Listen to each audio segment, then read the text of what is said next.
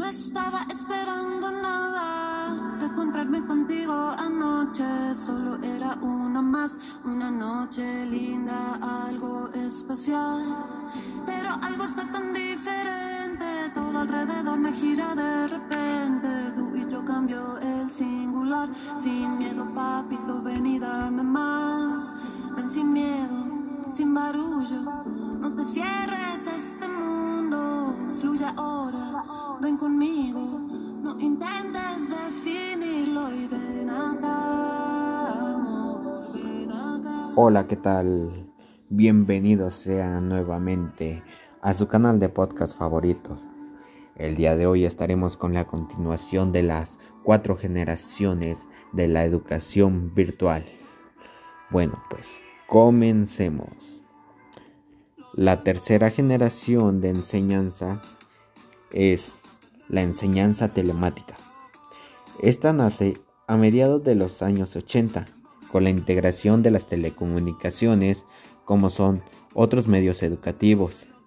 Mediante la informática se comienza a desarrollar los programas flexibles de enseñanza, asistida por el ordenador EAO, y a introducirse a hipertextos e hipermedias.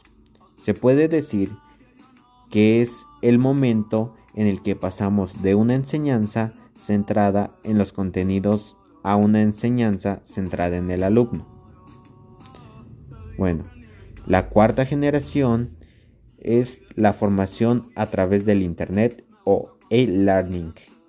Esta etapa se inicia a mediados de los 90 cuando la educación a distancia comenzaba a utilizarse en los campus virtuales. Con el apoyo de Internet se va superando el aislamiento característico de la educación a distancia tradicional.